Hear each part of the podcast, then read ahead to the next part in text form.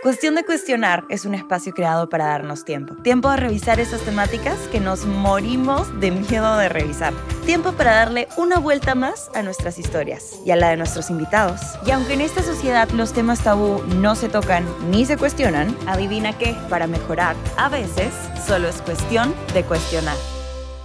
Hola, hola, ¿qué tal amigos? ¿Cómo están? Bienvenidos por aquí a otro capítulo de Cuestión de Cuestionar. Yo soy Macla Villamonte y hoy día tengo el agrado de tener una invitada muy especial que vengo persiguiendo, y ahí así la estoy persiguiendo, ¿ah? desde la primera temporada. Y por fin me aceptó, por fin ya vamos a cuadrar yo siempre les digo que mis capítulos favoritos son con mis amigos y en verdad para mí este capítulo es especial porque ella es mi amiga, es una persona de la cual puedo aprender mucho, he aprendido mucho en este último año que nos hemos conocido un poco más porque además también trabajamos juntas, así que me complace presentar con ustedes Mary Cherry Pop. ¡Hey! ¡Hello! Macliña, qué gusto estar aquí, amiga. Por fin, oye. Sí, sí, no, no malinterpreten la persecución, no es como que yo me voté, pero te cuento aquí, ya que estamos en cuestión de cuestionar, que le tengo un poco de miedo a los podcasts. De hecho, este es el segundo podcast en mi vida en el que estoy.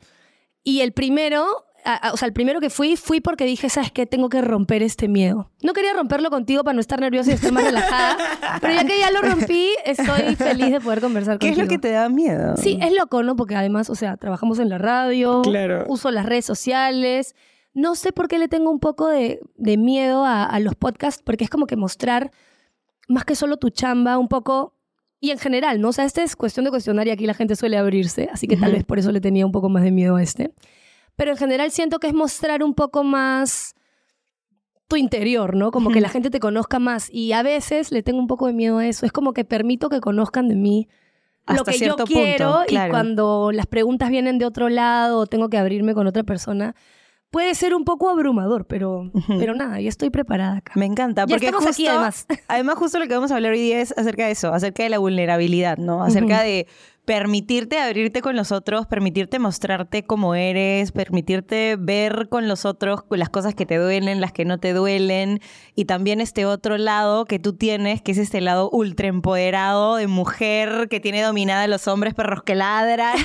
Me encanta porque porque realmente pienso que tú tienes best of both worlds. O sea, te veo y literalmente eres una chica como que demasiado fuerte, empoderada con tus tatuajes, las letras de tus canciones, pero también te he visto llorar contando historias. Te he visto como que hablando de tu hijo, como que tan, no sé, tan tiernita, tan maternal, tan buena. O cuando te contamos historias, porque para esto María mal los chismes, entonces venimos y le contamos chismes, y te contamos alguna historia triste y tú como que realmente puedes llegar a sentir tanta empatía de que puedes sentir la tristeza de la otra persona. Entonces veo estas dos y como tú me decías, a veces la gente piensa que esos dos no pueden vivir juntos. Claro.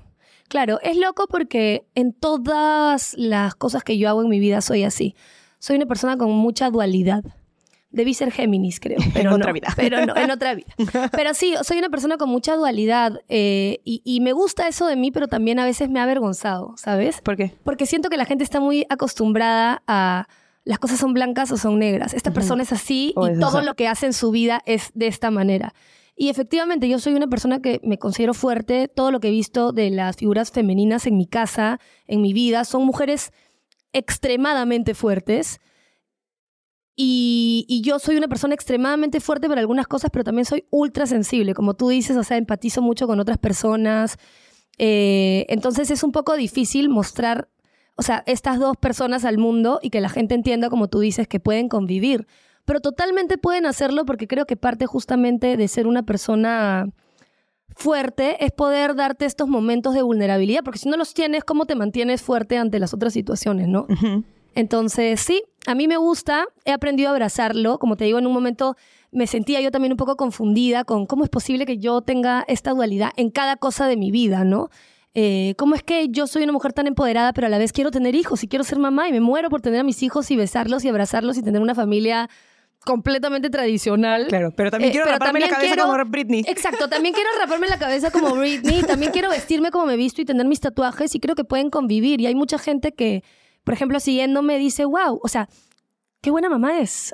y se sorprenden porque no coincide con la imagen, con lo visual o con el estereotipo que ellos tienen de una mamá. Entonces sí, es una locura, pero es algo que, que, la gente tiene que aprender, ¿no? La gente es muy distinta una de otra y se puede. Puedes convivir con estos dos mundos en, en tu ser. Creo que una de las cosas que más me gusta de ti es que no, no, no tienes estos estereotipos. O sea, no, no creo que calces con un estereotipo tal cual y tampoco creo que tú juzgues a las personas por el estereotipo que, que, la mayoría la juzga.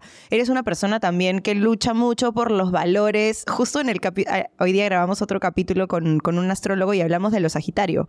Sí soy. Y hablé de ti. dije, María es Sagitario. Y le decía, para mí los Sagitario, mi hermano también es Sagitario, son personas que luchan por sus ideales, pero luchan también por los, por, por, los ideales de los otros. Es como que son personas que les, como que quieren justicia en el mundo. 100% somos, sí, sí. O sea, en realidad em, es una característica mía por la que hasta me peleo en los almuerzos familiares, ¿no? Porque yo no puedo escuchar una cosa que... Y yo sé que hay que ser tolerantes y todo, pero es que hay cosas con las que yo no transo. Eh, a pesar de ser tolerante, que puedo serlo y como tú dices, no juzgar, siento que hay cosas con las que uno no debería transar, ¿no? O sea, tú no puedes transar con cosas que se vuelven una injusticia para otra, población, ¿no? O sea, yo no puedo transar con el racismo, no puedo transar con la homofobia, no puedo transar con el hecho de que estés haciendo sentir mal a otra persona, ¿no? Como dicen, eh, tu libertad de expresión o tu, tu, libertad tus ideas llegan y terminan cuando empiezas a hacerle daño a otra persona, ¿no? Entonces sí soy la justiciera de la casa en mi familia, los almuerzos familiares son un debate todos, pero siento que también se aprende mucho porque, de hecho, mi viejo, o sea, era de los que decían, los tatuajes son de putas. Entonces un día yo me aparecía así en la casa y ya no podía ser de putas, porque si era de putas, o sea, tenía que aceptar que su hija era una puta, ¿no? Claro. Era como muy hacer que tus papás también o tu familia desaprenda y, vuelva a como reformular todos los conceptos que tenía en su cabeza, ¿no? Eso es interesante y es una dinámica que yo abrazo con mi familia también, porque así como ellos me han enseñado hasta una parte todo lo que yo sé, ¿por qué no nosotros podemos enseñarle a nuestra familia? Porque empiezas a hacer justicia como con tu propia familia, en realidad. Em, a como repensar las cosas o los constructos sociales que les han plantado, pues. Me encanta porque no solamente lo haces con tu familia, lo haces también con la gente en las redes sociales. O sea, yo a veces estamos en el programa con la chata y con Jimmy, que son mi, mi para la gente que no sabe, mi, mi, mi, mi controlador y mi productora en las tardes, y es como, Mira, María se peleó de nuevo. Vamos a ver con quién se peleó ahora la María. Soy intensa, soy intensa también. Pero es que nos encanta ver cómo te peleas porque nunca pierdes. Eso es lo más chévere, que nunca pierdes. Persona que se mete contigo, persona que tú te metes el trabajo del FBI para ver cómo la cagas elegantemente y cómo le dices sus verdades. Y es como, no, las cosas son así. He, madurado también, o sea, he aprendido también a madurar, porque antes sí me comía pleitos ya, o sea, por cualquier cosa. y ahora elijo mis batallas. Pero algo por lo que yo siempre peleo es cuando se meten conmigo, con mi familia, con mis ideales, ¿no? Por ejemplo, eh, cuando cuestionan mi maternidad, yo no soy la influencer, porque mucha gente me conoce como cantante, locutora de radio, pero mucha gente nos llama influencers a lo que nosotros hacemos, ¿no? Entonces, eh, creen que cuando tienes un Instagram público pueden decirte de la A a la Z, y cuando tú les respondes, ay, acéptalo, si tú eres una figura pública, bueno, pero entonces tú también acéptalo, si estás comentando en un perfil público, acepta mi respuesta, ¿no? Es una locura un poco el manejo de las redes sociales, pero como te digo, he aprendido a llevarlo y he aprendido a elegir mis batallas y a responder con más moderación también. A veces igual le meto quinta porque así soy. Eh, pero, el fueguito, el fueguito sagitario. Eh, sí, yo soy, yo soy un fueguito. Y es parte de la personalidad de mi marca también. O sea, de mi, de mi ser. De la marca Marí. De la marca Marí y de la persona Marí también, ¿no? Em, porque de hecho Marisabel, que es la persona real, tal vez en momentos se quedó callada y me, y me, pasó esas cosas en la vida, no en las redes, cuando de repente no, no vivía tanto en las redes, sino, no sé, en el colegio, en la universidad, en la vida misma, que Marisabel quería decir algo y no se atrevía o no podía o tenía miedo de decirlo, o eso que llegas a tu casa y dices, ah, debí responder esto y en tu ducha te vuelves a pelear contigo misma como reformulando la pelea que ya tuviste, pero diciendo lo que debiste decir en ese momento. Entonces, creo que hoy en día sí soy de las que dice, yo no me voy a quedar callada si considero que algo es injusto, si considero que algo me está traspasando, que está traspasando mi, libertad, que me está maltratando, que me está ofendiendo, o sea, tengo que poner un alto. Y, y, sí, es un poco como, eh, María es esa parte de Marisabel que tiene como esta libertad y esta vitrina de poder decir las cosas que de repente como un ser humano normal o, o mi versión más chiquita no hubiese, no lo hubiese hecho, ¿no? Creo que la gente lo ve mucho como como súper tough y como súper duro, pero creo que también eso es parte de la vulnerabilidad. O sea, es como aceptar que un comentario te duele, aceptar que un comentario te, ha molestado. Te pica. Es abrazar las tus emociones y decir, sí, esto me ha molestado, sí, esto me ha hecho sentir mal, sí, esto y ir y ponerle tu límite a la otra persona, como que también es parte de la vulnerabilidad. Mostrarle al otro lo que estás pensando y lo que hay dentro tuyo es, es ser vulnerable también. Lo es. No es tan algo tan tafo, tan duro como a veces la gente lo piensa, ¿no? Sí, es más, yo creo que es muy fuerte la gente que no responde. es aún más fuerte porque es como qué, fuerte ¿Cómo te qué fuerza de voluntad el meterse la lengua al culo y no responder. porque da ganas también a veces, ¿no? O cuando la gente cree que sabe todo de ti por las cosas que tú posteas, ¿no? Como yo posteo cosas con mi hijo, hay gente que me dice, em, ay, qué mala mamá, porque de frente, y es como, amiga, estás viendo un video de mi vida diaria de 24/7 con mi hijo. O sea, ¿qué es lo mala mamá? No, que le diste azúcar, por ejemplo. Eso es de mala mamá y es como, o sea, las mamás perfectas también son un tema en las redes sociales. Y es loco porque cuando yo me convertí en mamá, la gente me empezó, o sea, siento que mucha gente empezó a quererme más porque se dio cuenta que no era solo la mujer dura y fuerte que ellos conocían por las redes sociales. Eh, sino que también tenía esta parte maternal y todo. Pero a la vez también me empezaron a juzgar más como mamá, porque es como lo que hablábamos, ¿no? Eh, esta no es una acción muy de mamá de tu parte, ¿no? Y generalmente las acciones no tan de mamá de mi parte no tienen que ver con mi maternidad, sino más bien tienen que ver con cómo me visto, con cómo me expreso, con otras cosas que no tienen nada que ver con ser mamá de jazz, ¿no? Entonces sí, es un poco loco recibir esos comentarios también. Hablemos de esa otra parte, porque como tú dices, todo el mundo conoce la parte fuerte de Marí, todo el mundo conoce la Marí perro que ladra, todo el mundo conoce la Marí de los tatuajes, la que se rapó un día en la cabeza y de la nada llegó con la cabeza rapada y la que se pinta de azul, amarillo, verde, morado el pelo y le importa tres pitos lo que la gente piense pero siento que yo he tenido la suerte de conocer también un poco, tampoco tanto, pero he tenido la suerte de conocer esa otra Marí. O sea, la Marí que viene y dice, me le he pasado tres días llorando porque se murió mi perro y en verdad me ha dolido los comentarios de mierda que me han puesto en Instagram. O la Marí que viene y, y, que, no sé, pues te estoy contando una historia y te pones a llorar conmigo de la historia de otra persona que no conocemos, pero estamos ahí llorando por otra persona porque alguien está triste y nosotros nos ponemos triste porque esa X que no conocemos está triste. Entonces quiero saber un poco más de ese lado, de ese otro lado de Marí, el lado B de Marí, que la gente no conoce. Es que para variar con mi dualidad, es loco que, como te dije, soy muy fuerte para algunas cosas y soy muy sensible también.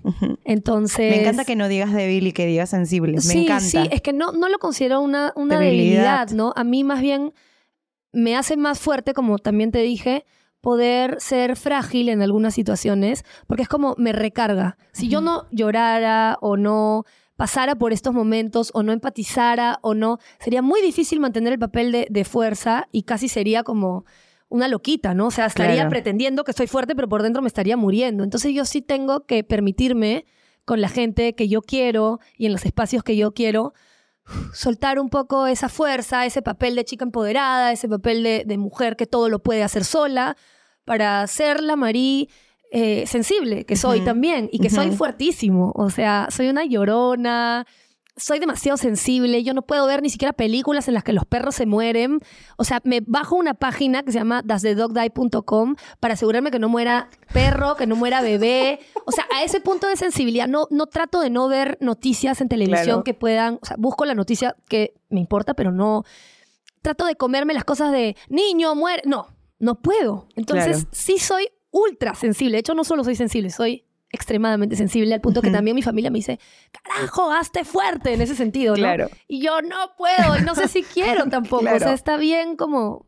Está bien ser sensible, también, está bien sentir, está bien estar triste, está bien que te Y me gusta porque es algo que siento que es muy mío también, ¿no? Como, como te digo, cada uno crea su avatar, su personaje con el que se mueven las redes, seas o no seas conocido. ¿ah? O sea, yo siento que hoy en día todo el mundo, hasta personas que no necesariamente trabajan con sus redes sociales, deciden qué muestran en las redes. Bueno, yo he decidido mostrar un poco más esa parte eh, que dentro de todo es un poco más superficial también, porque es la marima fuerte y es como mi primera coraza, ¿no? Eh, y no permito siempre que conozcan a esa Marí tan sensible porque siento que es algo mío que yo puedo compartir con los míos y que es como este placer que pueden conocer esa parte de mí los que más cercanos son a mí, mis amigos, mi familia. Eh, sí, trato de, guardármelo un poco para mí, porque justo también yo hablaba con, con Carlos, que es mi novio. Niño Laito. Ahí está, que Niño Laito está ahí supervisando. de que eh, para mí el ser sensible es em, tan fuerte que ni siquiera cuando hago música, que es como, ¿no? La música al final es, es algo muy íntimo también, trato de, de no irme tan deep en sentimientos, sino más bien hacer música juerguera, como perro que ladra, cachosa, divertida, laraca, porque siento que es como mi espacio para no irme en deep. En realidad soy una persona muy profunda a veces, y si yo hiciera música muy profunda, de repente me voy... Te pierdes. A la mierda, me pierdo, o sea, me, me, me, me, pongo, me vuelvo depresiva, ¿me entiendes? Porque de hecho tengo ansiedad, entonces tiendo a, a irme muy en deep y sobrepensar las cosas y justamente la música es este espacio en el que yo puedo wow, vibrar alto y ser esa Marí fuerte también, ¿no? Pero en la vida real, en mis pensamientos, en mi cabeza y en mi corazón hay mucha sensibilidad. sí. Pero igual es como que uno, uno no quita lo otro. Uno puede ser súper sensible y súper fuerte a la vez. Yo también tengo mucho esa dualidad. No tanto, creo que no soy tanto como la coraza de la, de, la chica fuerte y empoderada. Creo que no, no tengo tanto ese perfil. empoderada sí eres. Ahora más que nunca. Además, este año ha sido, pero un año, de mucho empoderamiento. Es verdad.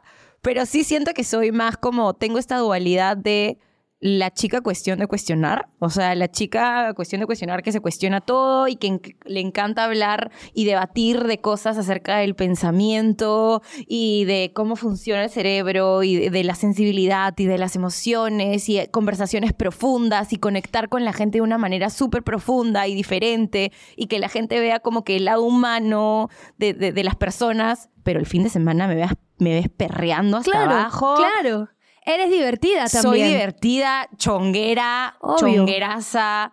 Y es como que siento que mucha gente, al igual que tú, también piensa como que, ¿cómo puede ser Macla? La Macla cuestión de cuestionar que llora en uno de cada cinco capítulos. Y estar perreando. Y estar perreando hasta el suelo el fin de semana y salir viernes, sábado. Y si pudiera salir domingo, saldría a jugar el domingo también. Y que hace bromas en la radio y que me gusta ver hablando huevadas y que veo hablando huevadas y que voy a ver a todos los comediantes del Perú. Es como, como una persona que habla de esos temas puede ir a ver hablando huevadas. Es que hay muchas combinaciones.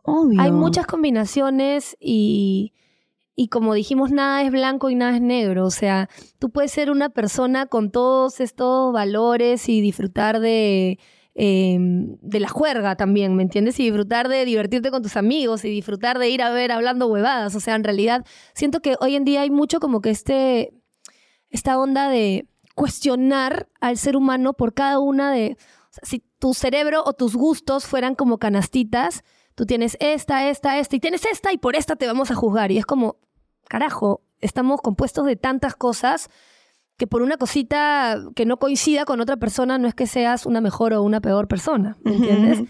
Y, pasa mucho esto de que la gente no, no entiende y se hace una masa en la cabeza de cómo puede ser una chica así, tan empática y todo, y estar dando besos de a tres el fin de semana. Yo, literalmente yo. Y se puede, carajo, se puede, porque somos personas, eh, sobre todo en estos tiempos, con muchos gustos muy variados. Es como tu playlist de Spotify, ¿no? Que un día Representa también la clase de persona que somos, ¿no? O sea, no, hoy en día yo no creo que nadie tenga un playlist en el que solamente escucha baladas o solamente escucha perreo. Tampoco, no se puede sostener una vida así. O sea, todos somos personas muy, en, más grados que otros, como con dualidades, pues, ¿no? No, no se puede ser solamente blanco o negro. Me encanta.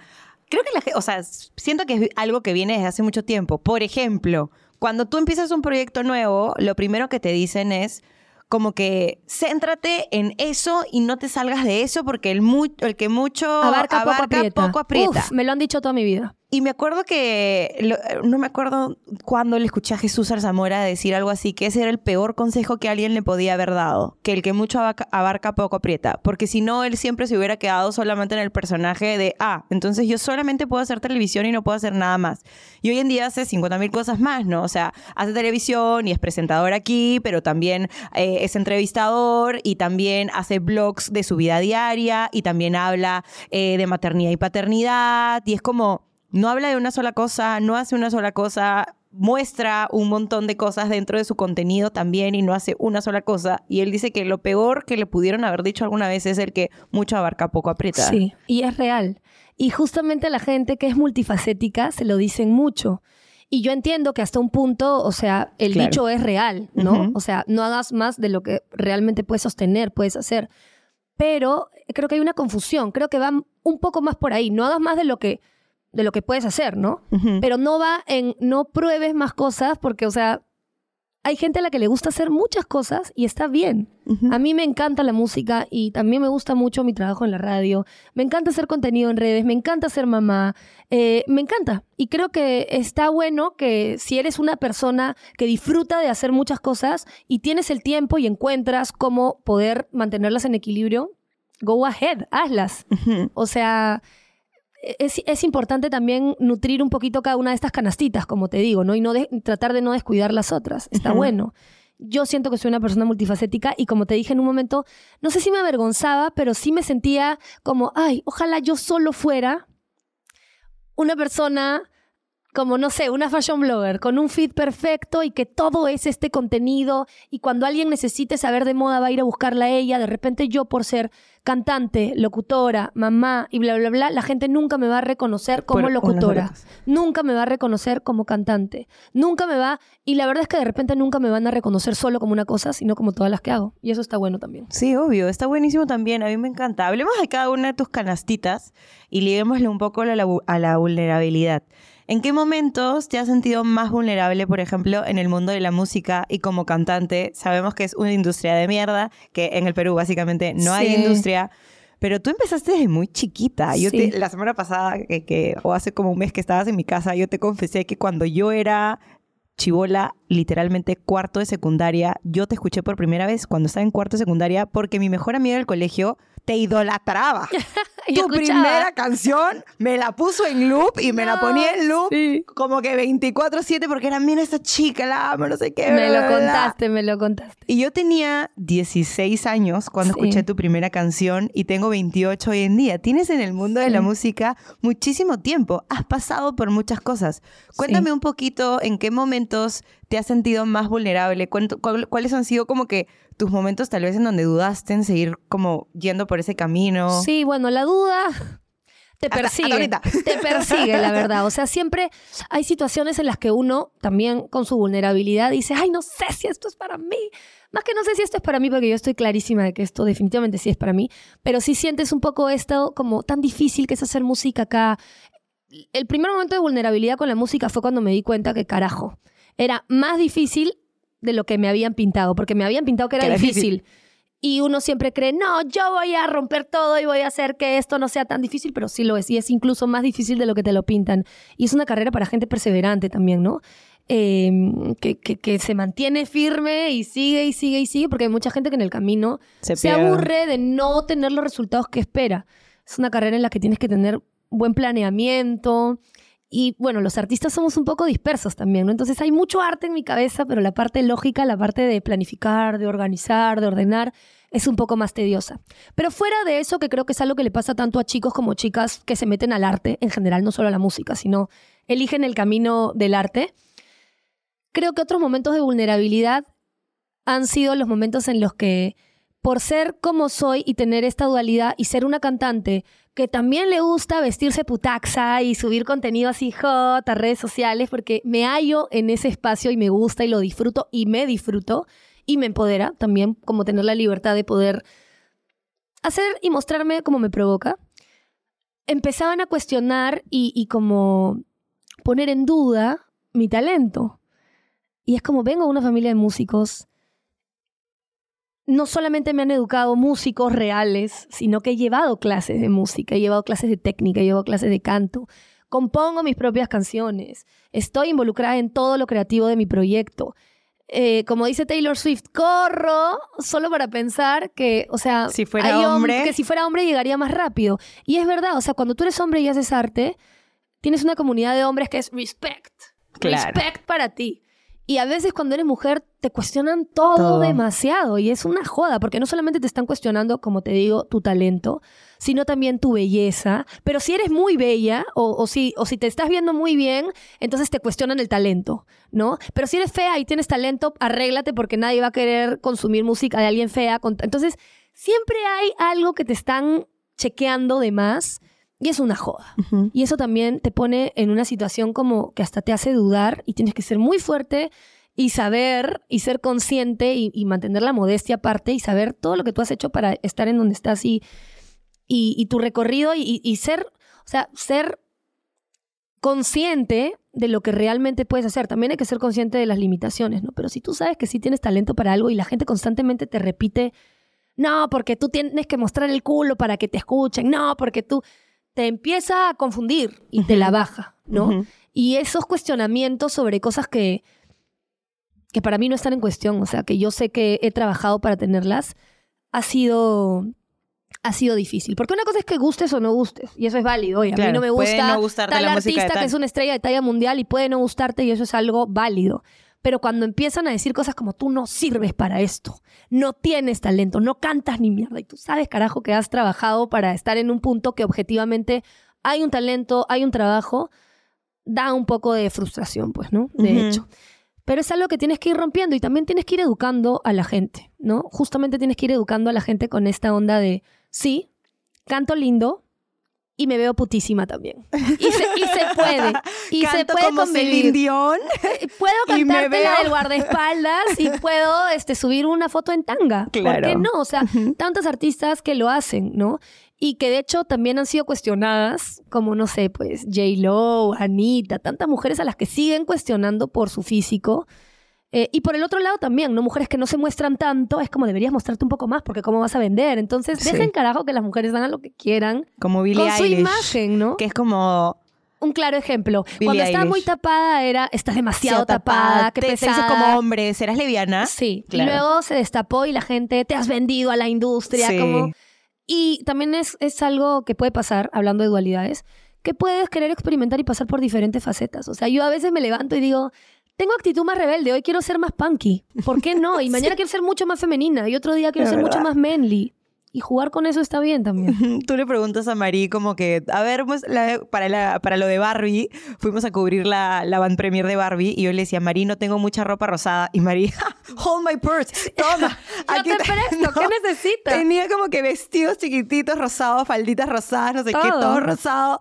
Pero agarras y le preguntas como que, no sé, si es que tiene por ahí calaveras, cosas más punk o lo que sea, también, También. tienes, tienes Sí, todo. claro, claro. todo en tu closet. Claro, depende de mi estado de ánimo y de la personalidad que quiera. Ser hoy. Ah, Exacto, exacto. Yo, yo soy el personaje principal de mi serie y, y siempre estoy eligiendo, o sea, hasta la ropa, qué importante que es, ¿no? Porque demuestra mucho como qué persona eres hoy o qué parte de ti quieres mostrar hoy. Eres Y una es- verdadera Barbie girl, amiga. Sí, porque eres lo que quieres ser. eres una Barbie girl. Si me das permiso, quisiera, regresando al lado de, de la música, contar, si me dices que no, lo cortamos. Mm. Si me das permiso, me gustaría que cuentes lo que te... Obviamente no vamos a decir nombres, lo que te dijo este productor con el que trabajaste un tiempo cuando se metió con tu cuerpo y te dijo que no estabas lo suficientemente flaca para ser una cantante existo- exitosa. Sí, sí. O sea, no me dijo lo del éxito, pero sí era eh, un director de video. Y yo siempre, como te dije, estoy muy involucrada en los procesos creativos de no solo mi música, sino mis videos y todo. Y yo quería un video a lo Barbie Girl en el que se muestren todos los looks y quería un video. Ni siquiera estaba pensando en mi cuerpo, ¿sabes? Estaba pensando en como, quiero que salgan mis zapatos que me voy a comprar para este video y quiero que salga el body, entonces quiero que salgan tomas de cuerpo completo. Y él me recomendó que mejor no saliera de cuerpo completo, que mejor había que mostrar como Por de la mitad para arriba porque yo no tenía un cuerpo que me favoreciera para tener un video de cuerpo completo. Y es como, me cagó, porque me lo dijo muy objetivamente, pero yo ni siquiera estaba pensando en eso en ese momento. Como te digo, estaba pensando en mi ropa, en lo linda que se iba a ver. Y me metió una inseguridad que, Que para no mí no era, o sea, no era parte de, de mi de tu idea. no estaba en mi libro de inseguridades todavía, ¿no? Porque yo siempre he abrazado un poco como toda mujer tengo inseguridades sobre cosas y, van cambiando por momentos. ¿ah? O sea, están ahí latentes y aparecen, desaparecen. Pero siempre me ha gustado cómo me veo y, dentro de mi cuerpo fluctuante siento que soy una de estas personas que si engorda lo lleva bien y si baja de peso lo lleva bien y es como no hay forma de que yo me vaya a ver mal según mi cabeza porque siempre voy a encontrar la forma de para como estoy en este momento verme como me quiera ver sí, seguramente habrán momentos en los que diga, quiero trabajar en esto, quiero tonificar un poco más mi cuerpo, quiero adelgazar, quiero agarrar masa muscular, habrán momentos, ¿no? O fuiste mamá, subiste eh, peso. subí peso, el cuerpo te cambia también, porque por ejemplo, cuando fui mamá, encontré que durante meses mi cuerpo era mucho más cuadrado de lo que yo esperaba, ¿no? Y pasan esas cosas, pero a pesar de la inseguridad, siempre he dicho, ok, lagrimita, esto me molesta, trabajaremos en eso, lo vamos a dejar de lado, pero hoy tengo que salir a un evento y no voy a dejar de ir me pongo, el mejor look que me va a ver como la mamá masita de la fiesta dentro de lo que soy. Eso yo lo aprendí de Rihanna. O sea, yo veía a Rihanna y veía que en todo tipo de, de, cuerpo, porque ella ha bajado de peso, ha engordado, ha sido mamá, ha estado embarazada. O sea, yo veía a Rihanna en sus embarazos y me daba ganas de salir embarazada de nuevo, solamente para ponerme el top y la mini con mi panza y mostrarla y abrazarla. Entonces, sí, tengo inseguridades sobre mi cuerpo y seguramente es algo que siempre estará ahí latente, como te digo pero abrazo mi cuerpo también. Es, es, es, loco, pero pasa, ¿no? Entonces, cuando tú estás feliz con tu cuerpo y alguien viene a plantarte una inseguridad, jode, porque es como carajo. Ese es mi papel. Yo solita me planto mis inseguridades. Tú no puedes venir a decirme de que yo tengo que estar insegura, jode, ¿no? Y me jodió más que venga de él porque era una persona en la que yo sentía mucho... Admiración. Mucha admiración y yo como había iniciado en la música y había sido una especie de como papá musical, porque es una persona que es bastante mayor que yo y que había incluso estado nominado a premios y todo esto. Entonces me hizo sentir mal que venga de él, porque es como cuando tu mamá te dice, estás gorda, y es como, carajo, esto lo espero de una buena que me odia en el colegio, no de ti, mamá, ¿me entiendes? Entonces sí sentí un poco como esto horrible. Para colmo me lo dijo, creo que ya estaba contigo, ¿no, Carlos? Y me lo dijo contigo. o sea, fuimos a su estudio a chequear el video. A trompadas, el niño heladito. No, y, el y yo en shock, porque además recién estaba con él, entonces me habló feo de mi cuerpo frente a la persona que me gusta, man. entonces era como, ¡qué horrible! Pero igual nosotros siempre hemos tenido, ya en ese momento, recién salíamos, pero teníamos una química muy, muy poderosa y, y él más bien salimos y me dijo, no permitas, o sea, nunca que alguien te hable mal de tu cuerpo, tú tú te ves increíble. Te queremos, niño heladito. Además que sí, ¿sabes qué entendí yo después? Porque me dio, me dio esto, ni siquiera me dio cólera, me dio como, me hizo sentir chiquita, ¿no? Y, y ¿sabes qué? Mi empatía me hizo sentir viene de otra generación en donde de repente sí para un video pop, y entiendo, entiendo ese pensamiento de que para un video pop tú tienes que verte como Britney Cristina en la época de los videos pop. Estamos en otra generación en la que se abraza mucho la identidad de los cuerpos de cada quien.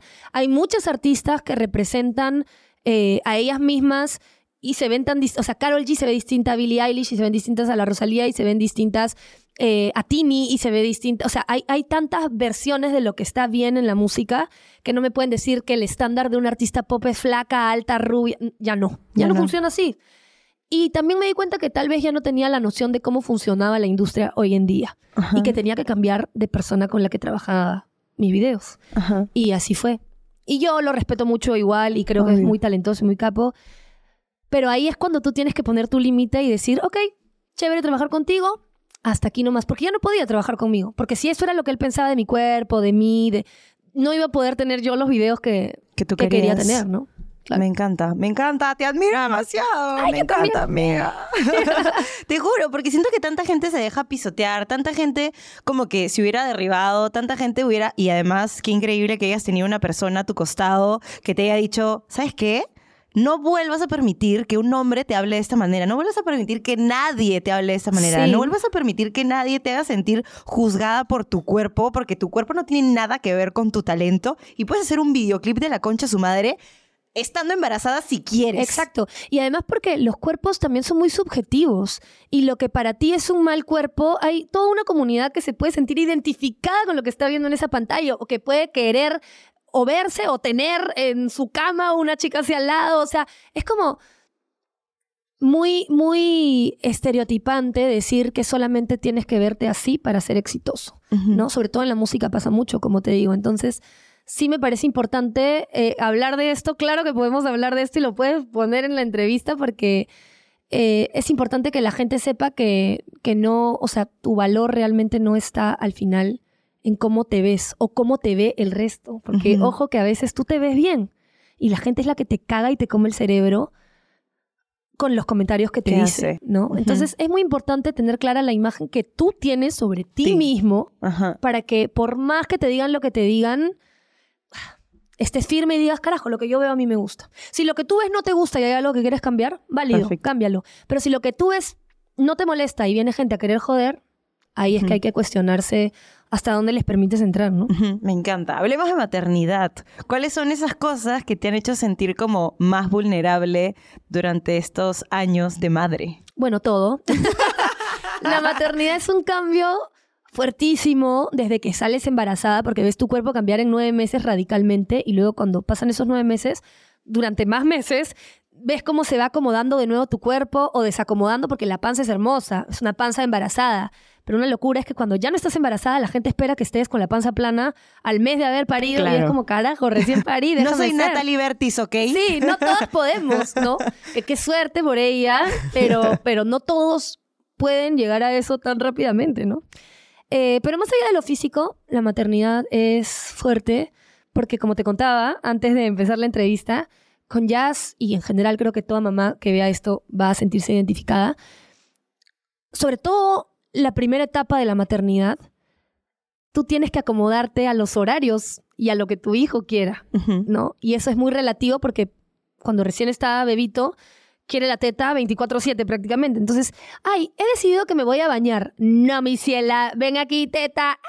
Y tienes que salir de la ducha como estás para. Entonces, es un poco como tú eres la persona de tu bebé y todo gira en torno al bebé. Y tratar de acomodar tus tiempos, siendo una mujer también guerreraza, pues trabajadora, que quiere hacer las cosas a su manera y todo, y tener que estar como dependiente. O sea, tu bebé es dependiente de ti, entonces tú tienes que estar ahí con él. Cambia bastante la figura.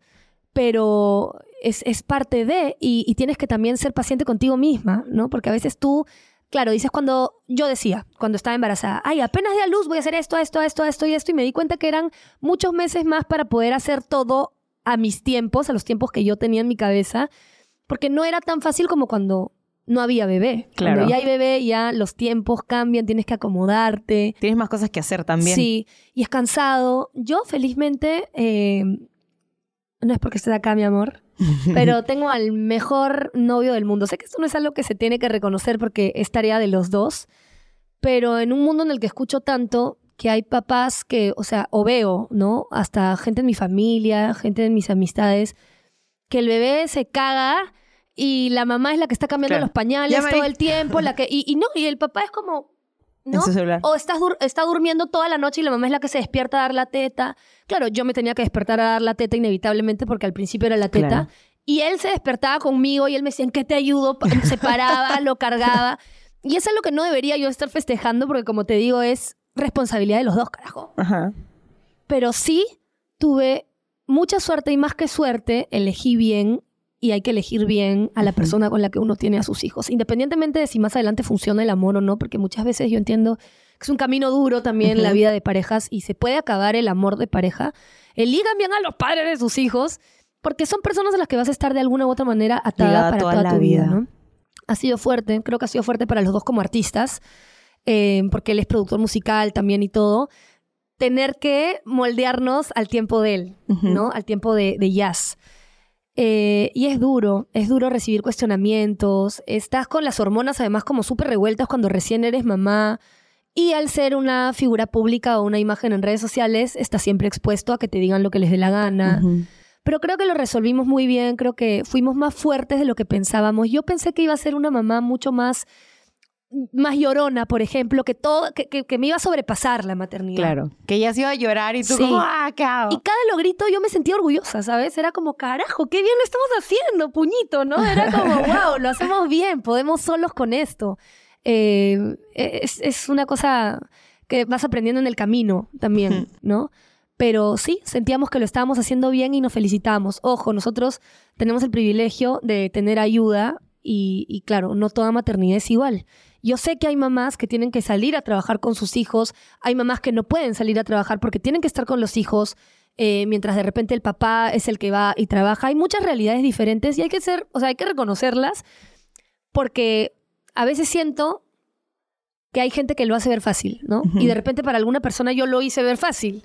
A pesar de lo que yo sé que, que, es difícil de la maternidad, puede que se vea fácil porque tenemos ayuda y nosotros hemos un poco que criado allá en, en, tribu, ¿no? Con toda mi familia, también ahí con mi mamá, con la mamá de Carlos, con los abuelos, que tiene como cinco abuelos, porque bueno, mis papás son separados, entonces este, tiene a su abuba, que es mi papá, y mi padrastro, que también es su abuelo, entonces el bebé confundido, no sé por qué yo tengo más abuelos que el resto, ¿no? Pero tiene mucho amor y tenemos mucha ayuda, mucha familia, eh, entonces...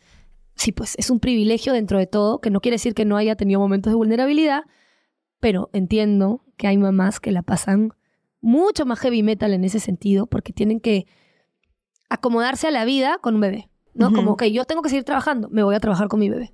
Y hay que ser empático con eso, ¿no? O sea, si tienes una mamá trabajando que va con su bebé, por favor, ayúdala, asístela, dale la oportunidad de poder seguir siendo, existiendo y trabajando con el bebé, ¿no? Siento también que cuando uno es padre, tiene que cambiar mucho de sí mismo pero para bien. O sea, tienes que mejorar un montón de cosas porque es como decir, si es que eres consciente, ¿no? Si tienes una maternidad consciente, más allá de sea deseada o no deseada, una maternidad consciente creo que también, y una paternidad consciente, te lleva también a tengo que mejorar estas jugadas porque no quiero pasárselas a mis hijos. 100%. O sea, no quiero como que, que, que Jazz tenga estas inseguridades que yo tuve. No quiero que Jazz tenga o cometa estos errores que yo cometí dentro de lo que yo pueda hacer. No quiero enseñarle esto que tal vez a mí me enseñaron que no me funciona y que ya no le funciona al mundo. No, por ejemplo, no sé, lo, que decías de tu papá, que lo de los tatuajes, no sé qué. No quiero como que, nadie nunca le diga a Jazz que no puede ponerse un tatuaje, que no puede ponerse un piercing, que no puede vestirse así, que no quiera. ¿Me entiendes? ¿Cuáles son esas cosas que tú has tenido como que, que cambiar porque dijiste, no quiero pasarle esto a mi hijo? Bueno, muchos patrones familiares que yo definitivamente no, no quiero repetir con mi hijo. Y, como ah, por el momento lo hemos criado en grupo porque yo aún vivo en casa de mi mamá, em, he tenido que sentar a la familia y decir, escúchenme, yo tengo estos traumas, mi hermano tiene estos traumas, yo no se los quiero pasar a mi hijo.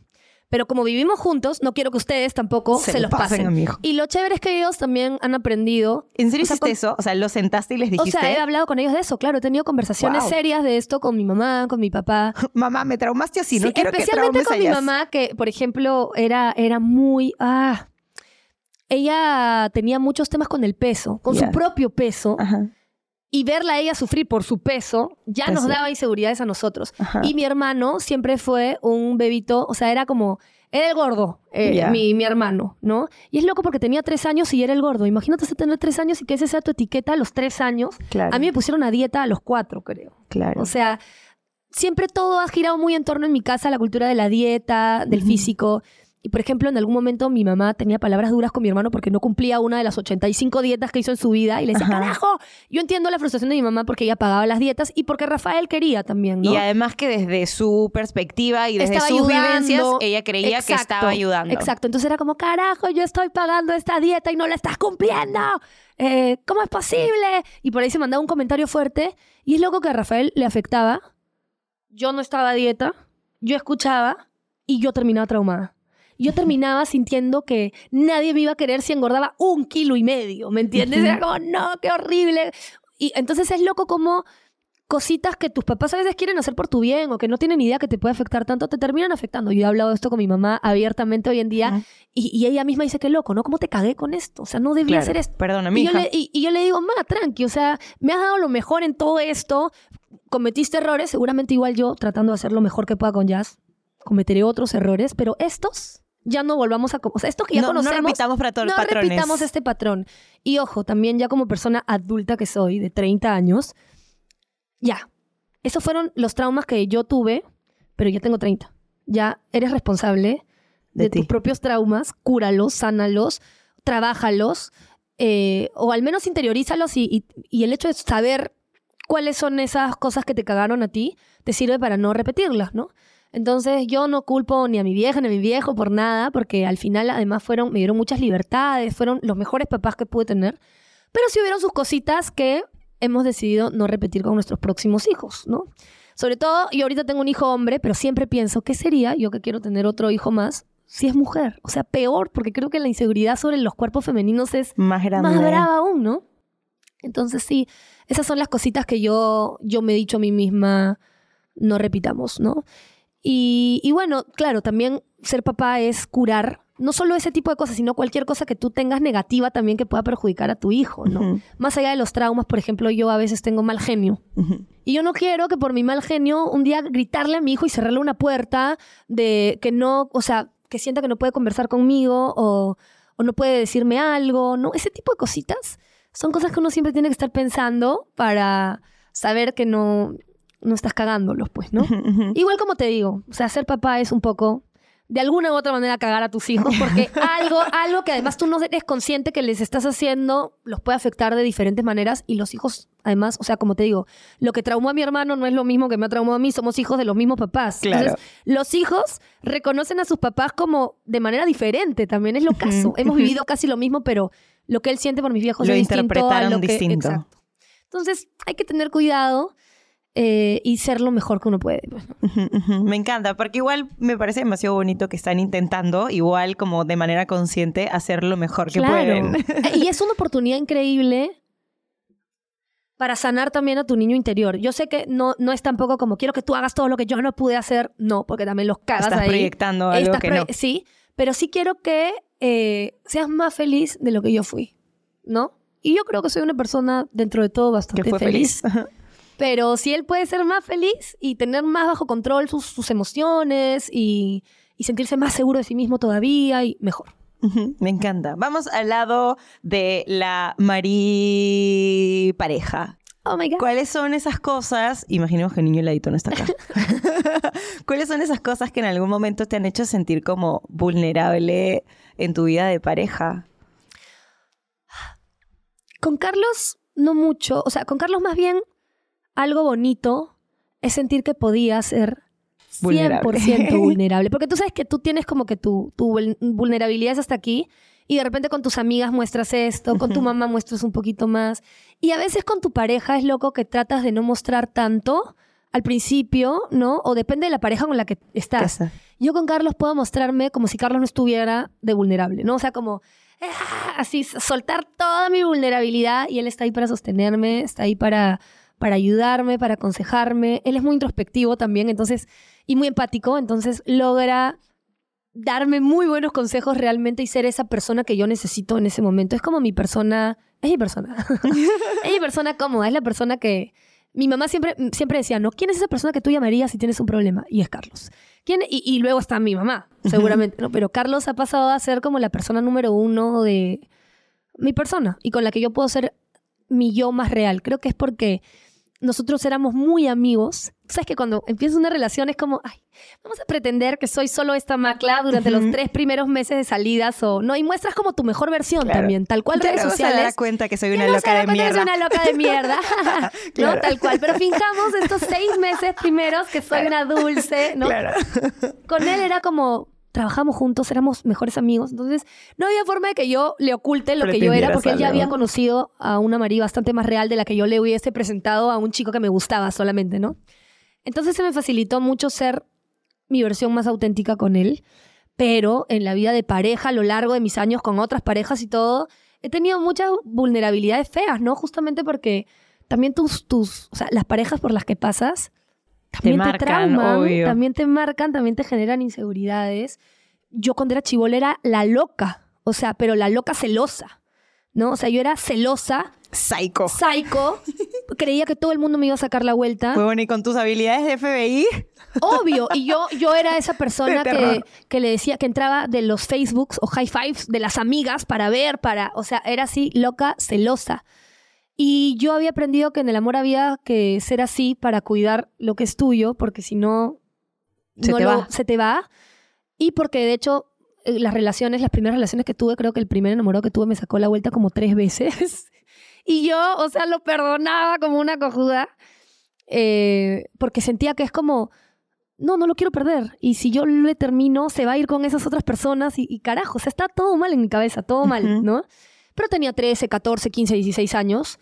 Y luego cuando creces te das cuenta, carajo, el amor no tiene que ser un lugar inseguro y no tiene que ser un lugar feo y no tiene que ser una lucha constante por el amor de alguien. Te tienen que amar también un poco. O sea, sí es una lucha de alguna manera como salgamos adelante juntos, pero no es una lucha como... Ámame. Sí, exacto. Claro, luchar no, porque me eh, ames. Tengo que luchar para que tú me ames y que siempre quieras estar conmigo. No, o sea, tiene que ser un lugar cómodo en el que los dos deciden y quieren estar en la misma página amándose y siendo felices. Y sí, creo que esa parte de, de la infancia de ver muchas novelas me cagó, ¿no? Porque todo era en esa época, lucha por amor. Claro. El amor es difícil, el amor te va a hacer sufrir. Y, y no. Claro. Ya de grande entendí que no tenía que ser así. Y, y con Carlos creo que fue con la persona con la que he tenido otras relaciones serias, bonitas, fuertes. Pero creo que Carlos ha sido el mejor ejemplo de, de lo que para mí es una pareja ideal, como ese equilibrio de tener a tu mejor amigo, tener, en este caso, al papá de tu hijo y tener un novio también y cómplice. Es un equilibrio bravazo. Yo recomendaría que si vas a estar con alguien, sí haya un poco la dinámica de, de- tener esa confianza y que sea tu amigo también, ¿no? Porque muchas veces nos enamoramos de gente y los idealizamos como pareja y nos damos cuenta al final, después de haber estado perdiendo muchos años, no, no era lo que necesitaba, no era lo que estaba bien, ¿no? Entonces sí. No era tan bueno No como era tan bueno al como yo principio. creí. Sí. Sí, Y no luchen por amores que no van a luchar por ustedes. O sea, No, no, no, no, entreguen todo, porque en verdad sí. Es bien pesado, ¿no? Es bien desgastante emocionalmente estar sufriendo por amor. Sí, sí, sí, Y nosotras que somos sensibles, peor Exacto. todavía. Olvídate, olvídate. Hablemos ahora de la Marí con sus papás. ¿Cómo es como la Marí con sus papás? ¿Cómo has, ahora que me dices como que has sentado a tu mamá y que le has dicho, es que siento que ustedes tienen mucha confianza, tú y tu mamá tienen mi mucha mamá y yo confianza. tenemos una dinámica especial. Eh, mi mamá es muy como yo. Y eso a veces nos hace chocar. Pero que, Claro. carajo, soy criada por ella. Entonces, Claro. ¿cómo esperaba que la sea? manzana ¿no? cae lejos del árbol. Sí, mis papás son separados. Eh, mi, mamá es la, mi mamá es la matriarca de, la familia, mi mamá es una mujer. Mi mamá siempre le decíamos, y además se parece, China la princesa guerrera. Era ella, era así una mujer fuerte, poderosa, que sacó adelante los negocios familiares, que se juntó con mi papá eh, siendo un hombre negro y, que sufría de mucho racismo y, y que a ella prácticamente sus papás le dijeron, te vas con el negro, o sea, ¿qué? ¿Cómo es posible? Una mujer estudiada que se va con un hombre que, que de repente generaba menos ingresos en ese momento, que era una persona que venía de otra realidad. Y mi mamá, sí, me voy con él, lo amo y me. Y jódanse O sea, era como, chao, todo lo que me vaya a distraer de lo que yo quiero para mi vida. Es una mujer totalmente fuerte. Con mi papá hicieron un buen equipo, lo sacó adelante, se sacaron adelante mutuamente. Mi papá es muy talentoso, era un músico que ya estaba haciendo ese camino, pero mi mamá con su mente negociante hizo crecer la orquesta, hizo un negocio familiar muy, muy importante.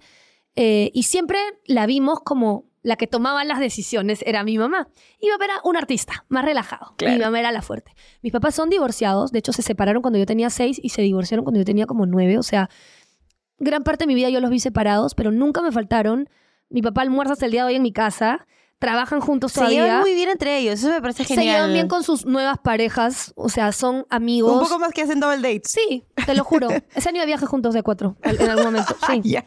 Y de hecho, los problemas familiares son por la orquesta, o sea, por el negocio. ¿no? Ah. Las peleas, carajo, y las peleas son de mucha confianza porque, Claro, claro. no, o sea, se conocen de toda la vida, pero hay una, una muy buena relación ahí. Eh, entonces, con mis papás, la dinámica siempre ha sido brava, o sea, como muy abierta. Siempre yo he podido hablar de todo con ellos, como te dije, me han dado muchas libertades. Siempre he sentido que puedo ser también vulnerable con ellos, ¿no? Nunca he sido esa adolescente que se encierra en sus pensamientos. Y no, yo siempre, mamá, me duele el corazón, mi novio me... Ay, hija, o sea, era muy abierta la dinámica, pero mi mamá también es mi mejor amiga. Y también me tuvo muy joven, me tuvo a los 22. Entonces sí ha cometido sus errores, Obvio. eh, ha, ha sido un poco dura a veces. Y como es una mujer fuerte y me ha querido hacer fuerte, a mí ha sido un poco tosca en algunas situaciones. Eh, y eso me ha hecho a mí también ser una mujer fuerte. Eh, pero sí, hemos tenido una dinámica que, sobre todo en la adolescencia, fue un poco complicada porque yo sentía que era como más amiga. O sea, no, ni siquiera amiga, ¿no? Pero era como muy joven para ser mi mamá. Decía, mamá, me tuviste muy joven y creo, no estoy segura si eres mi mamá, mi hermana. ¿Qué? ¿No? Entonces es un Claro. poco difícil. Y, y me ponía límites Claro. también, pero sus límites eran un poco, era un poco tosca, como te digo, porque era una mujer así fuerte que quería que yo me haga fuerte a la vida, ¿no? Pero nuestra relación de adulta ha mejorado demasiado y es como me veo mucho en mi mamá, creo que mi mamá se ve mucho en mí también. Hablamos mucho, como te digo, de nuestros traumas, de las cosas que debemos mejorar. Y, sobre todo ahora que es abuela de jazz y ya tiene una perspectiva de abuela que es mucho más querendona y engreidora y todo de lo que incluso fue conmigo. Eh, o sea, tratamos de trabajar en conjunto para que ella sea feliz, ¿no? Mi mamá está muy involucrada en, mi vida, o sea, y no me imagino, es más, hablamos de que yo ya me quiero, ¿no? Pronto me voy a mudar y tanta cosa, y es como ya, pero nos mudamos cerca, o sea, ¿cómo hacemos? Nos mudamos en un edificio en el que yo esté en un piso y tú en otro, o sea, no la quiero lejos, porque también es mi persona cómoda, es mi persona de confianza, es la persona que yo busco cuando tengo un problema, ¿no? Entonces, es una dinámica muy, muy de ese tipo. Somos amigas, es mi mamá, pero hoy en día ya no hay esos miedos, ya no hay esas cosas de es mi mamá, sino ya es una relación más como horizontal, ¿no? Claro, me encanta. Creo yo que la, que la vulnerabilidad crea conexión. O sea, cuando uno se permite ser vulnerable con la otra persona, es como que le estás mostrando esto soy, ¿no? Entonces eso hace que la otra persona pueda verte realmente como eres, empatice mucho más contigo y realmente puedan conectar. Por eso a mí me encanta como mostrarme vulnerable y contarle a mis amigos quién soy, qué me duele, qué he pasado. Y no solamente a mis amigos, sino a la gente. O sea, yo aquí en este podcast me abro y cuento todo. eso, es, chévere, sí. Eso es monstruo porque, me da miedo. porque ya es como, ya los solté la cosa que de repente me da un poco de, me está guardando y cuando la sueltas, ya, o sea, ya conoces cómo soy, ya conoces mis inseguridades, de repente que me gusta, que no me gusta, ya, ya me conociste. Ya Tal cual. Soy bien libro abierto. Sí. Es, es, ser bien libro abierto. Pero la vez pasada estaba leyendo también la diferencia entre sensibilidad y vulnerabilidad. Estaba viendo un pata que hablaba acerca de esto, no me acuerdo el nombre. La diferencia entre sensibilidad y vulnerabilidad es que por ejemplo, lo voy a poner en el caso de mi papá. Mi papá es una persona sensible, más no una persona vulnerable. Mi papá puede ver, no sé, pues una película en donde tal cual se muere un perrito o pasa algo y se pone a llorar tanto como yo, tanto como mi mamá, tanto como, no sé, mis hermanos, todos nos ponemos a llorar. Eso es sensibilidad. O sea, ser, ser sensible es como, bueno, puedo, llorar, puedo hacer esto, puedo mostrarme como que sensible, pero ser vulnerable es involucra a un otro. O sea, la diferencia es que aquí estás llorando por una película, ¿me entiendes? Es como, sí, puedo soltar una lágrima por una película, puedo ser sensible, pero vulnerable involucra a un otro. Vulnerable es, te voy a dejar, te voy a dar a ti el poder de que puedas destruirme porque te estoy mostrando el camino, las herramientas para. Exacto. Y eso es algo fuerte de mostrarte vulnerable. Por lo que muchas veces hay gente que ya no quiere mostrarse vulnerable porque de repente se mostró vulnerable con gente equivocada que a veces lo puede usar en tu contra, ¿no? y eso pasa en las redes sociales, por ejemplo.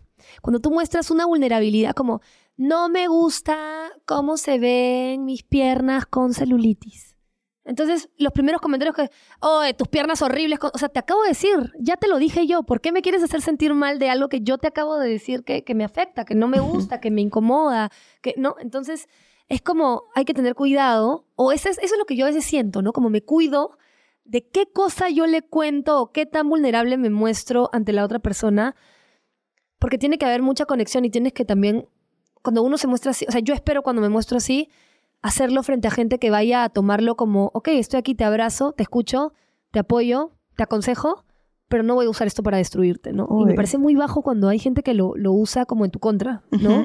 Es horrible. Es, es, claro, puede ser un arma de doble filo, ¿no? O sea, la vulnerabilidad, como lo decía, crea conexión. Hace que tú sientas que estás viendo el lado más humano de la otra persona pero la vulnerabilidad sí o sí involucra un otro, pues. O sea, tú no puedes ser vulnerable solo. Contigo en tu cuarto. Contigo mismo en tu cuarto, no. Puedes ser sensible contigo mismo o sensible ante cosas que suceden, ante una pantalla, ante lo que sea, pero la vulnerabilidad involucra es un, poco mostrarte a otra persona, claro. Es, es mostrar, mostrarle al otro todas las cosas que te duelen, que te gustan, que no te gustan, quién eres, quién no eres, tus valores. O sea, vulnerabilidad te involucra como un proceso de conexión con un otro en donde le estás dando el, herramientas para que en algún momento, si es que quiere, pueda destruirte, ¿no? Y como dices, por eso es tan difícil ser vulnerable. Incluso, no sé, pues a mí me cuesta muchísimo ser vulnerable con mis papás. O sea, me, me cuesta mucho, no porque crea que ellos me van a destruir al fin, no, para nada. Pero me cuesta mucho porque me cuesta mucho conectar con ellos, porque por mucho tiempo yo pensé que ellos y yo no conectábamos por nada y yo pensé que ellos me juzgaban por todo lo que yo hacía y eso me separó de ellos por mucho tiempo, porque teníamos ideas muy diferentes. Entonces, hoy en día a mí me cuesta ser vulnerable con ellos porque hay algo dentro mío que me sigue diciendo, ellos te van a juzgar, como, como ellos no te van a comprender. Y también me pasa mucho que para yo poder definir quién soy al día de hoy, tuve que separarme de mis papás. O sea, yo siento que realmente puedo decirte quién soy hoy, las cosas que me gustan, las que no me gustan, cuáles son mis valores, qué pienso, qué quiero para mi vida, cuáles son mis defectos, cuáles son mis virtudes, desde que me mudé sola. Porque antes era como yo no podía despegarme de esa imagen que tenía yo. Es importante pasar por eso también. Es importante. Y eso es también poner límites, ¿no? O sea, eh, en tu caso es como tú tenías que separarte para, aprender quién eres tú, pero también hay gente que tiene que separarse porque su familia de una u otra manera los daña o, o lo juzga, no como que tú pensabas que te juzgan, sino que realmente te juzgan constantemente y es como, tengo que apartarme de esto. Y es válido también, ¿no? Y hay familia, o sea, a veces uno, no es que pierdas familia, pero hay familias que no entienden, es como esta se fue, eh, no quiere estar con nosotros, no le caemos bien, y es como, es un proceso y también es necesario a veces y es válido que quieras tomar tu sana distancia para descubrir qué te funciona mejor también, ¿no? Y cómo eres más feliz. Hay familias que son muy tóxicas también. Sí, las hay, las hay. Las hay. Yo felizmente tengo que reconocer que que no va por ahí, mi familia directa al menos, pero creo que en casi todas las Todos familias. tenemos el tío tóxico. Ay, yo, o sea, tengo el a la borracho tía, machista. Tengo a la tía tóxica, claro, claro, claro. O sea, Ay, ay, ay. ay, todos ten- no, no nos libramos de eso, ¿no? Pero al menos creo que con tu entorno más cercano tú tienes que estar feliz y si no lo tienes, tienes que buscar tu nuevo entorno cercano. Y las familias a veces, ¿no? Son de uno también. Sí, hay o familias son de que uno familia no de sangre que construyes, exacto. Me encanta eso. Solamente para terminar de, de- de cerrar las diferencias entre sensibilidad y vulnerabilidad, que sí me gustaría que se entienda bien, como cuando yo te decía que a mí me cuesta mostrarme vulnerable con, con- con mis papás, por ejemplo, no me cuesta tanto, imagínate nuevamente el ejemplo de la película, no me cuesta, si es que estamos viendo una película, lloro, está bien, estoy llorando por una película, pero decirles, por ejemplo, oye, estoy llorando o, o- o- o des- co- conversar con ellos de algo que yo sé que me va a hacer llorar, me cuesta mucho porque siento que hay una parte de mí que piensa que si yo me muestro así, ellos van a pensar como, ah, tenía razón, como ella no debió hacer esto, ella no debió hacer el otro. O claro, pues ahí está, por estar dándose besos de tres, no mentira. pero, pero sí creo que mi niña interior se siente juzgada y por eso le cuesta mostrarse vulnerable. O sea, una cosa es, soy Y sensible. has hablado, yo ahora me vuelvo a la entrevistadora, ¿has Dale. hablado alguna vez de eso con, con tus papás? O sea, sin, No. sin ser vulnerable, que es ser vulnerable de alguna manera porque les vas a anticipar que quisieras ser más vulnerable con ellos, pero nunca les has dicho como, oye, yo quisiera poder abrirme más con ustedes, pero ¿saben qué? Siento que va a pasar esto. ¿Realmente va a pasar esto? ¿Realmente me van a juzgar? ¿O podemos Pues intentar como tener más conversaciones y ver qué onda sin juzgar? Yo ¿Lo has intentado alguna vez? O... no lo he intentado porque me cuesta ser vulnerable con ellos. Y ellos nunca han tratado de tener un acercamiento a ti como... Sí hemos tenido, sí hemos tenido como que algunos en donde cada vez nos hemos como que juntado un poco más y creo que hoy en día la relación es mucho mejor a lo que era antes, pero me sigue siendo muy difícil, pero no me es difícil contarle la mitad del internet las cosas, no me es difícil contarle a mis amigos las cosas. Claro. Pero ¿por qué se me hace tan difícil ser vulnerable? Bueno, yo le voy a mandar esta- este extracto, esta parte a tus papás para que lo vean. Si no, si no se los dices, que lo vean al menos en Podría ayudar que lo vean en video Podría a tener que decirlo en persona que a veces es más, más complicado. Pero sí, es, es una Es dinámica extraña, ¿no? O sea, difícil. eh, que en algún momento tendrás que conversar con ellos y te provoca también, Sí, ¿no? Creo sí, que, sí, es- sería bueno. Sí, yo estoy segura que va a ser sanador. No sé si estoy exacto, lista. exacto. No, no tiene que ser ahora el momento, pero sí creo que es muy sanador hablar de esas cosas. Cuando yo hablé con, con mi mamá de las cosas que me habían jodido en mi vida, que ella había dicho, hecho o lo que sea, es como fue un... O sea, no estoy segura ni siquiera si ella se acordaba tanto como yo de algunas tú. cosas, ¿no? Y claro, hay cosas que a mi mamá le jodieron seguramente de mí, pero yo soy la hija, pues, ella es la mamá. Entonces ahora que, se, que, ahora que ya soy grande, que, que se aguante, decía Claro, ya yo. te Quiero- puedo decir. quiero decirte, ¿no? Y fue muy sanador y creo que ah, de alguna manera mejoró mucho nuestra relación. Y, y, reconoció, mi mamá que es una persona que ah, no pide perdón, pero por nada. Es más, ella reconoce que odia pedir perdón, por eso no la caga. ella dice, yo no la cago solo porque no me gusta pedir perdón. Eh, lo dice más en términos de chamba, ¿no? O sea, yo nunca la cago porque si yo la cago con alguien o con un cliente, luego tengo que pedir perdón y yo odio pedir perdón. Y odio que me den las gracias también. Mi mamá es como tan fuerte que es como, a mí no me agradezcan, a mí no, yo, a mí me gusta o sea, a mí yo hago algo por alguien y se me dicen gracias, Marique. Es como, qué lindo, me está agradeciendo por algo que hice allá la bruma. La pone incómoda, no le gusta recibir gracias. Creo que es de esas personas que cuando le cantan Happy Verde y no sabe qué cara poner, ¿no? Así es mi mamá. Eh, y entonces, sí, cuando lo hablamos fue muy sanador. Y, y, como me dice, admito, sí, que tal vez yo hice esto, esto, esto mal. Es como, tal vez ni siquiera lo esperaba y como reaccionó y las cosas que dijo fueron, mierda, lo dijo después de tantos años, pero lo dijo y, y va sanando. Y a veces no vas a encontrar eso, ¿eh? O sea, a veces no te van a pedir perdón. Y no solo tu familia, o sea, hay gente que te va a cagar y no te va a pedir perdón. Y ahí es a donde voy con, ya depende de ti, sanarlo. Y tienes que sanarlo. Porque no puedes vivir como cargando esa mochila de, puta, quiero que esta persona me pida perdón, porque al final es otra persona. Tú lo que puedes hacer es tener control de cómo tú te sientes, ¿no? Entonces, hay que sanar. Vayan al psicólogo, amigos. Es, es, importante y es una buena inversión. Yo tengo que ir también para sanar algunas cosas más. me encanta, me encanta. Bueno, termino diciendo, la vulnerabilidad conecta, así que sean vulnerables siempre que se sientan cómodos haciéndolo. Eh, y sí, es como que complicado porque de alguna manera le estás dando el poder a otro de hacerte daño cuando no quiere ver, eh, como por ejemplo, imagínate, yo me agarro y me lanzo a ser vulnerable con mis papás y les digo, miren que me ha dolido esto, esto, esto, ta, ta, ta, ta, ta, y agarran y lo niegan todo y me dicen, anda a cagar, anda para allá, bobo. Claro, te va a doler más todavía. Mi corazón partido en 80 pedazos. Sí, les estoy dando la posibilidad de que me partan el corazón en 80 pedazos, pero también estoy arriesgándome a la posibilidad de sanar y de tener una relación de puta madre y de conectar como lo hiciste tú con tu mamá. Entonces, sí, la vulnerabilidad es un riesgo, pero yo creo que a veces es más bonito tomar ese riesgo e ir por el camino de la vulnerabilidad. Y, y qué rico se siente al final del día igual poder soltar ¿no? Poder decir, poder... O sea, ser vulnerable es algo bonito también, que no todo el mundo tiene, pero es algo bonito al final. Y si ya lo usan para destruirte después, hay que también ser un poco consciente de que los que están cagados son ellos que lo usaron en tu contra o que no te correspondieron, ¿no? Pero tú estás haciendo algo bacán al mostrarte vulnerable frente a otro, porque también, como dices, puede ayudar incluso al que tú te muestres vulnerable a que la otra persona conecte contigo y de repente esa otra persona también se muestre vulnerable contigo. Ajá, Me encanta. Gracias, amiga, por haber venido. Amiga, qué lindo. Y no lloré. He cumplido el reto de no llorar. Creo que le tenía un poco de miedo a eso también, porque después es como cuando Kim Kardashian llora y hay memes por todo internet de ella llorando. No lloré hoy, pero me dieron ganitas, pero ha sido una conversación muy, muy bonita. Linda, obvio. Qué lindo tu podcast. Gracias, amiga. Le voy a decir a Mateo y al Cholo que Marino lloró.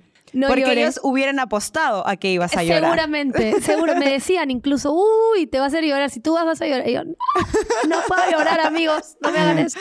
No, a veces son como conversaciones honestas. Y si uno, pues, llora, llora, ¿no? Es que creo que muchas veces uno no tiene el espacio para hablar de estas cosas. Y por eso a veces la gente viene acá y llora. A mí me sorprendió muchísimo cuando Paloma Dirtiano lloró. Era la primera vez que yo la veía. ¿Paloma Dirtiano lloró? Sí, lloró, lloró. Escúchame, creo que es como la última persona que yo me imaginaría ver llorar. Ni, yo, ni yo me lo imaginé. En Se el le capítulo, ve tan feliz siempre, ¿no? Es que en el capítulo, no tienes idea, nos cagamos de risa, hablamos de cosas. Era muy, un capítulo muy light. Y de la nada, ¡pum! Se pudo llorar. Y yo, ¿Qué pasó? Ay, TQM, mi palo. Voy, voy, a ver, voy a ir a prepararme mi canchita y voy a ver todo ese podcast. Me, encanta Paloma, me, encantó, me encantó. Y me gustó mucho porque sentí como, wow, este espacio es como un safe place. O sea, la gente, aunque no me conozca, yo conocí a Paloma ese día. Y ese día conectamos muchísimo más y ya nos hicimos como que un poco más amigas.